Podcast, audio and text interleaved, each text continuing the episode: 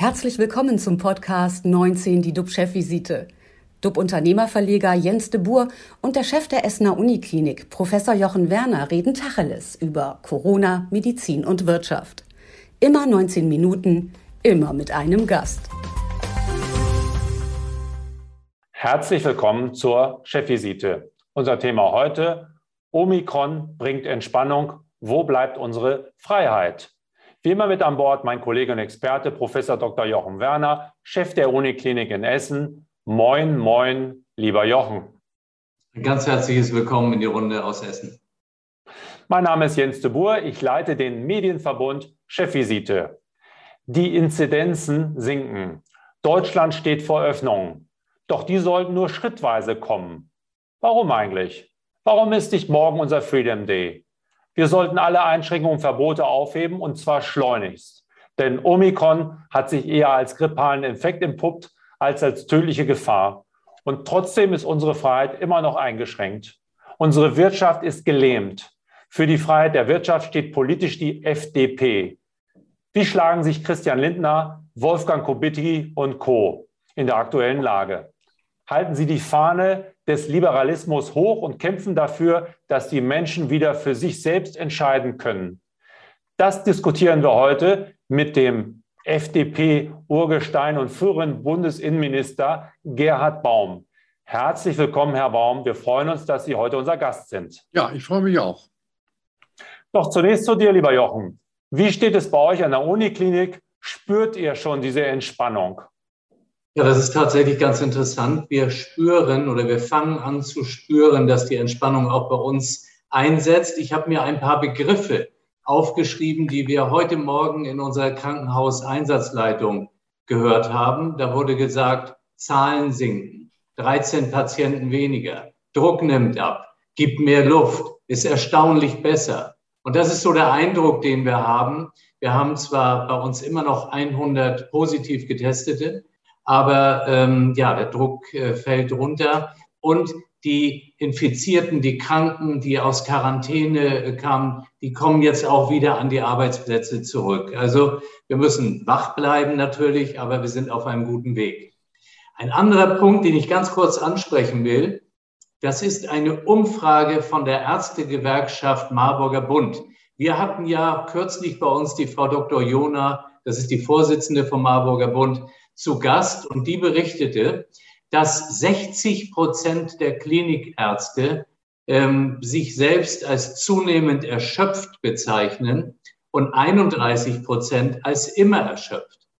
Worauf ich raus will, ist, wir sprechen ja die ganze Zeit über den Pflegenotstand etc. Das Gesundheitssystem, gerade auch im Krankenhausbereich, ist eben komplizierter. Es ist nicht nur die Pflege. Wir haben natürlich auch mit Ärztinnen und Ärzten äh, ähm, ja, ganz sorgfältig quasi umzugehen. Wir müssen auf deren Arbeitskraft achten. Und das passte ganz gut in das Thema. Heute freue ich mich ganz besonders, dass wir Herrn Baum zu Gast haben. Herr Baum war mir persönlich schon immer ganz sympathisch. Ich habe mich gefragt, einen Grund habe ich zumindest gefunden. Uns eint nicht ganz das Geburtsjahr, aber der Geburtstag. Und ah. Ah ja, gut. Und ich gebe das Wort äh, zu dir zurück, lieber Jens. Ja. ja, aber jetzt müssen wir auch wissen, wann ihr beide den Geburtstag habt, damit wir dann auch die Blumen äh, rüber und die Glückwünsche rüber schicken können. Wann ja, ist denn der Tag? Aufschreiben, 28. Oktober. Ach, 28. Oktober. Bei mir 32 und bei Ihnen?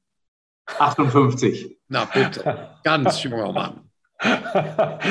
Ja, ich finde es super, Herr Baum, dass Sie da sind bei Geburtsjahr 32. Äh, Respekt und ich freue mich auf das Gespräch und äh, steigen wir gleich ein.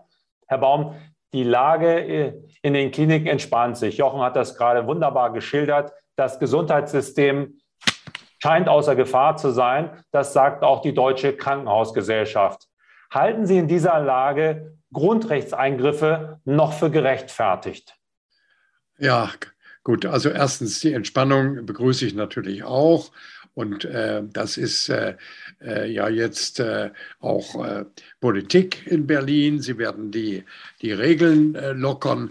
Das ist in Ordnung. Und ich bin nur der Meinung, wir sollten den Blick auf die weitere Entwicklung nicht außer Acht lassen. Ich bin traumatisiert von Fehleinschätzungen.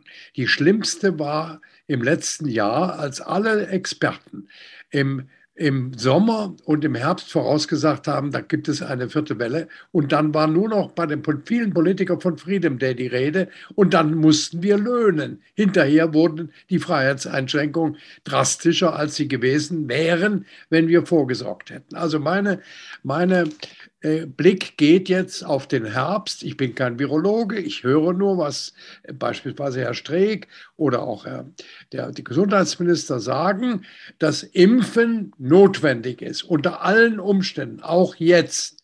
Und deshalb äh, bin ich ein Befürworter der Impfpflicht, die ja heftig umstritten ist. Also ich war äh, in der letzten Woche in einer einer Talkshow bei Frau Maschberger. Sie können sich gar nicht vorstellen, wie viele Mails ich, negative Mails ich bekommen habe, zumal auch das Thema Russland noch eine Rolle gespielt hat. Und ich bin überhaupt kein Russland-Versteher und kein Putin-Versteher.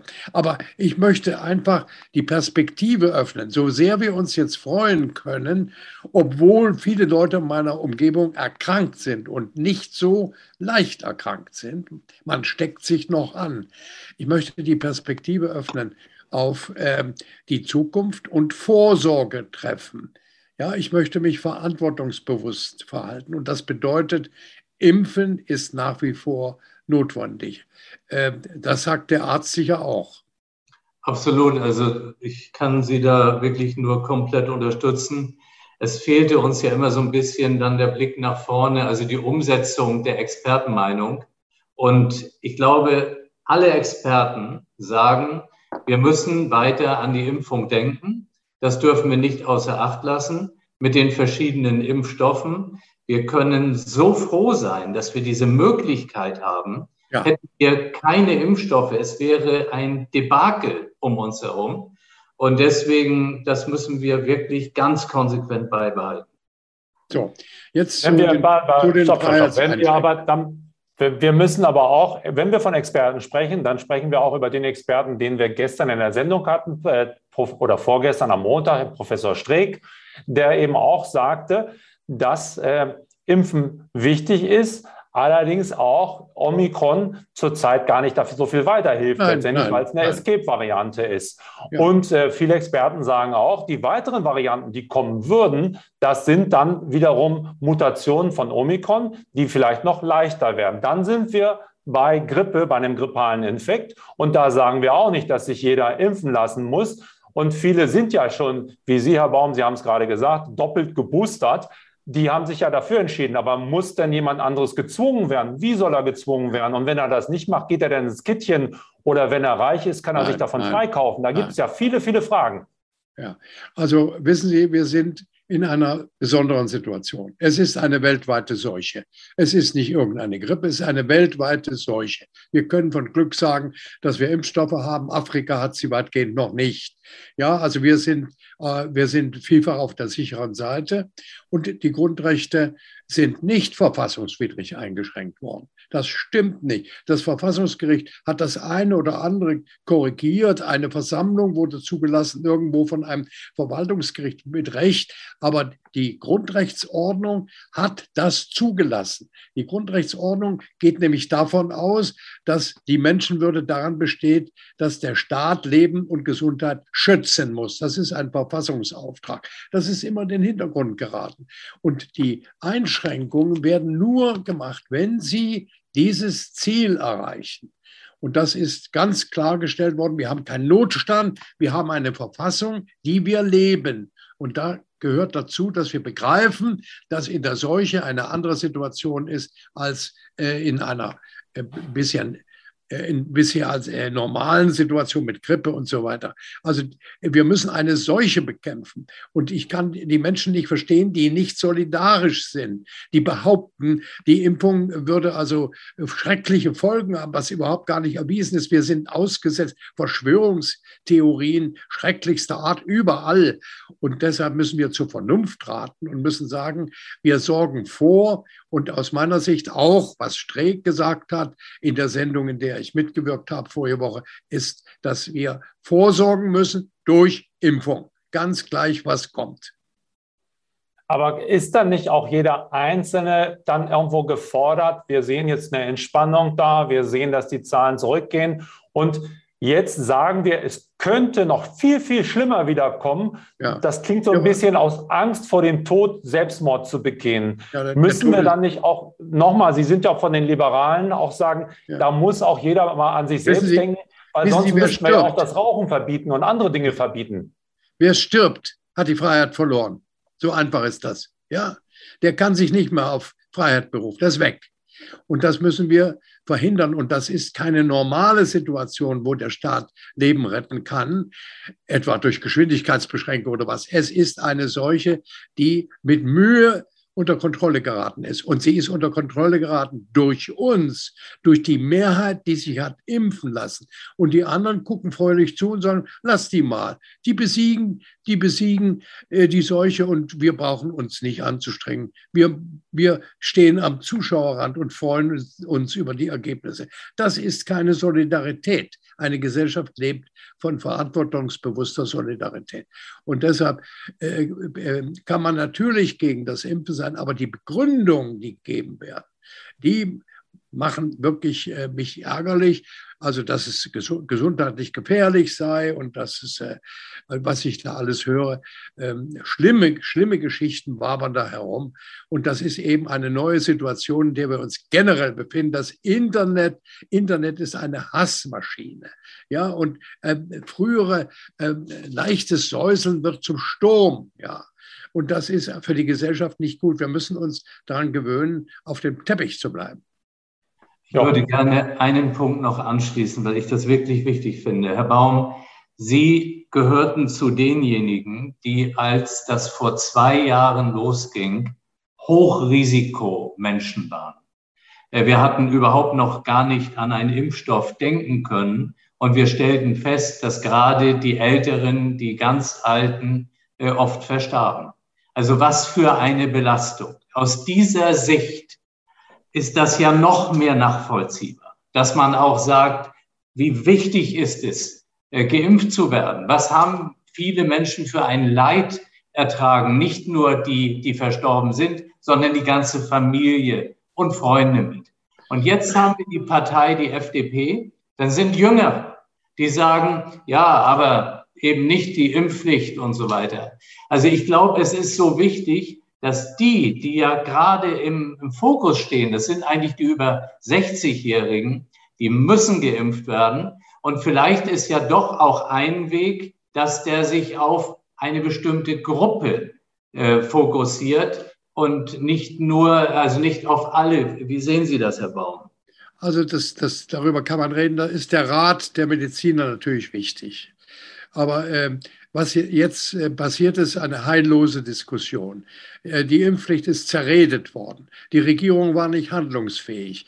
Nicht, also im Grunde hätte man erwarten können, eine neue Regierung, erste große Herausforderung, sie handelt und legt dem Parlament etwas vor. Dem ist sie ausgewichen, indem behauptet wurde, das ist eine Gewissensentscheidung. Ich war fast ein Vierteljahrhundert Abgeordneter. Ich habe ich hab immer nach meinem Gewissen gehandelt, bei jeder Entscheidung. Aber gut, das ist jetzt so. Die Regierung ist, äh, hat keine Mehrheit. So sieht es aus. Die Opposition verweigert sich. Äh, und äh, im, im Grunde sind, haben wir wahrscheinlich die Situation verpasst, zu einem vernünftigen Kompromiss zu kommen. Das bedauere ich.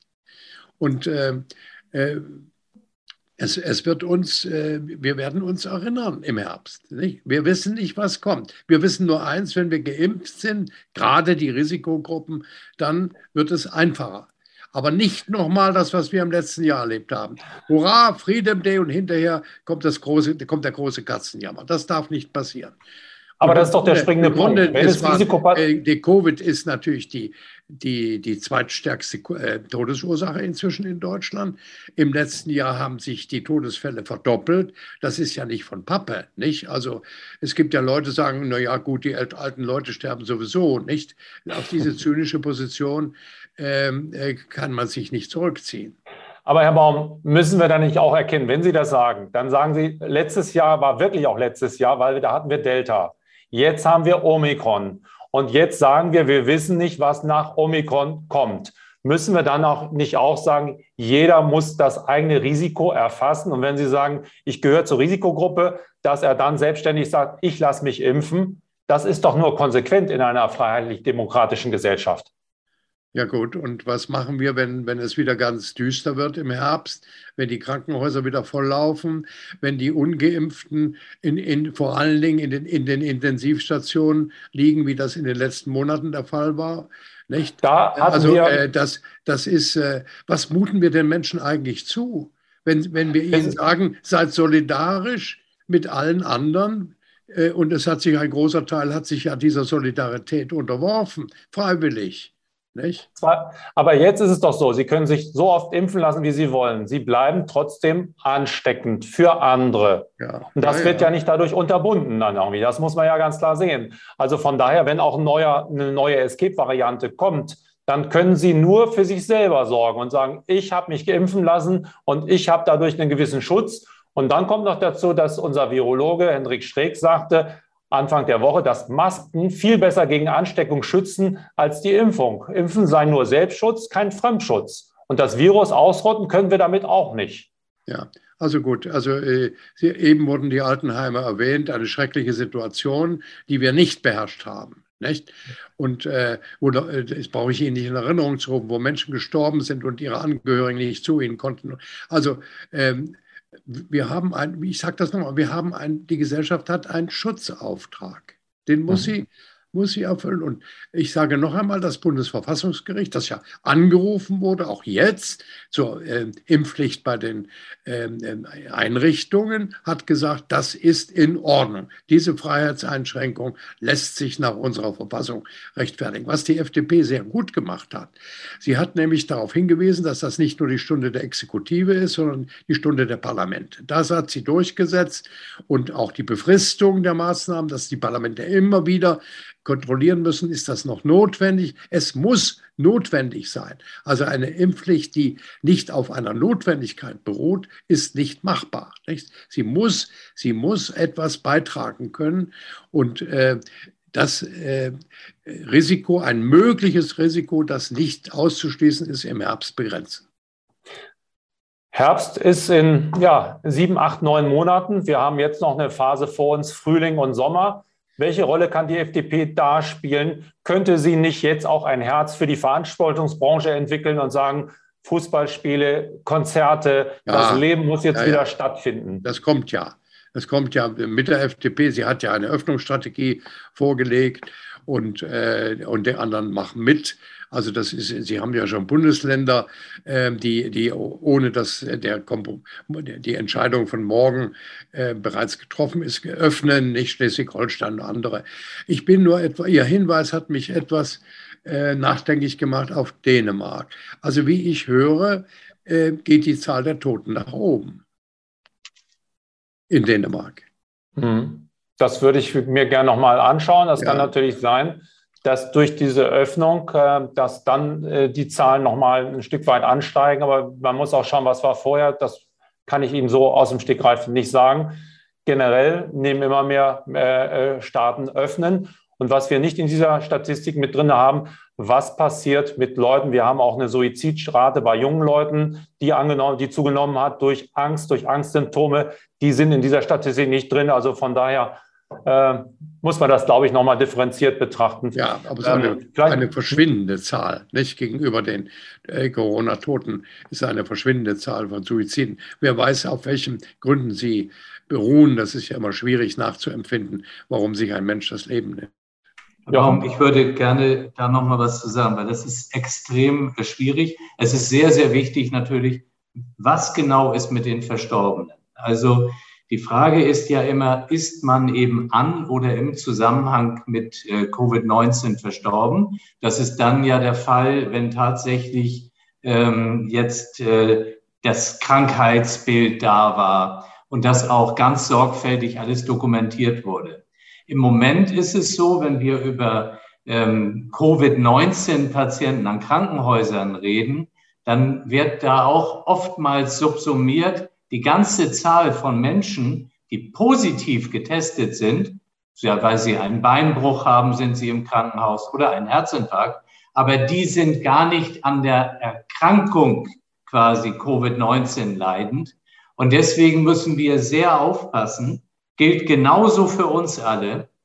Wer ist wirklich an Covid verstorben und wer hatte nur die positive Testung? Und ich glaube einfach, wir werden das erst in zwei, drei Jahren wirklich fundiert äh, beantworten können. Im Moment ja. müssen wir uns immer wieder hinterfragen, vorsichtig mit den Daten zu sein, weil wir sie, wir können sie nicht interpretieren. Ja, aber das ist Ihre, Ihre Aufgabe, nicht? Dass, äh, ja. äh, dass Sie das unterscheiden, nicht? Äh, ja. Woran ist ein Mensch wirklich gestorben? Und, ähm, aber ich, ähm, an der Todesrate weltweit wird das nicht sehr viel ändern. Nicht? Es sind ja äh, genau. Es ist ja unbestreitbar, nicht? Also die, die, ich meine, allein in Russland, was da passiert, die haben einen, einen Impfstoff, den wir gar nicht anwenden würden, auch in China.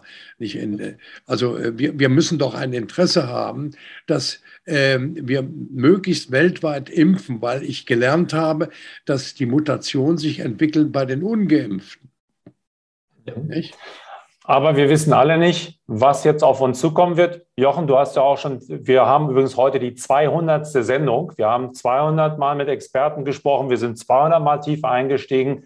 Wie ist jetzt deine persönliche, private Meinung?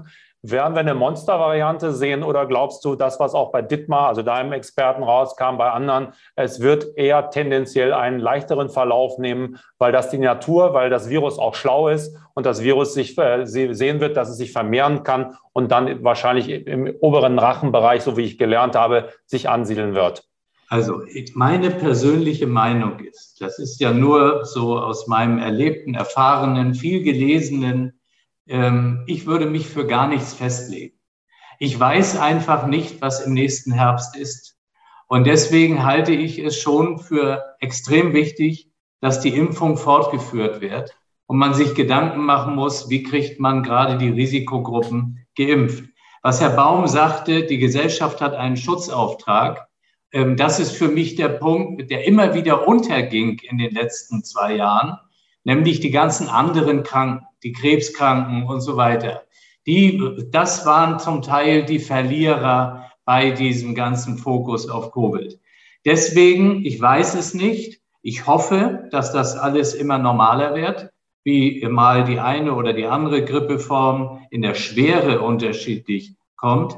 Aber ich bin wirklich unschlüssig, wie es weitergeht. Es ist natürlich wunderbar, wenn wir alle sagen, jetzt wird Omikron Light kommen, aber es weiß keiner. Und wir würden uns doch schon deutlich hinterfragen, wenn wir im November diese Sendung dann wieder machen sollten und sagen, meine Güte, wir saßen damals ja. und haben dann gesagt, ach, lieber nicht impfen, weil dann ist nichts aufzuholen. Ja, das ist das Problem.